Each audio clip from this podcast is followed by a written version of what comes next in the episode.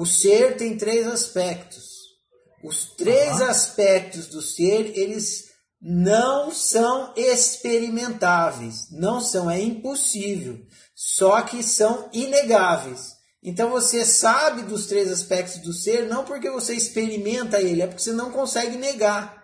Igual a sua consciência, você não consegue negar a sua consciência. Só que você jamais vai experimentar a sua consciência. Então o olhar não vê o olhar, só que por você estar olhando, você sabe que está olhando, então é inegável. Só que o olhar jamais vai ver o olhar.